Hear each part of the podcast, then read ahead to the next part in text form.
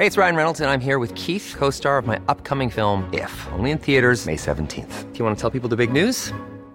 All right, I'll do. Sign up now and you'll get unlimited for $15 a month in six months of Paramount Plus Essential Plan on us. Mintmobile.com slash switch.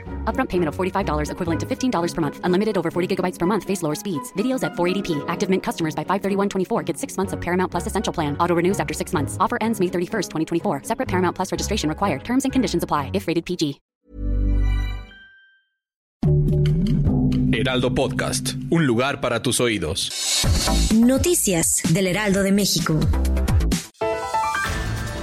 Lamentablemente este jueves 16 de noviembre se registró un fuerte incendio en una bodega de zapatos dentro de la reconocida Plaza Oasis en el tradicional barrio de Tepito en la Ciudad de México. En diversos clips de video compartidos a través de redes sociales se observa un grupo de locatarios intentando sofocar las llamas y sosteniendo la pesada manguera del cuerpo de bomberos de la Ciudad de México. Esta tarde, un motociclista identificado como Alejandro N. perdió la vida luego de que sujetos armados lo interceptaron cuando éste circulaba en el kilómetro 4 de la carretera Tenango-La Marquesa en el municipio de Ocoyoacán, Estado de México. De acuerdo con un testimonio, sujetos armados abrieron fuego en su contra al no lograr despojarlo de su vehículo. Tenga mucho cuidado.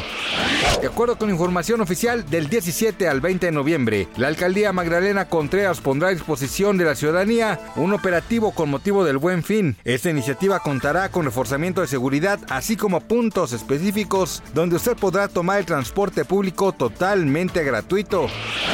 Kareli Ruiz se suma a las muestras de apoyo hacia los damnificados de Acapulco. A través de historias, la famosa influencer compartió el momento en el que se le ve repartiendo artículos de primera necesidad y afirmó que quedó muy conmovida después de ver toda la situación de uno de los puertos más importantes de nuestro país y agradeció a Dios por tener un trabajo que le permite ayudar a quienes más lo necesitan.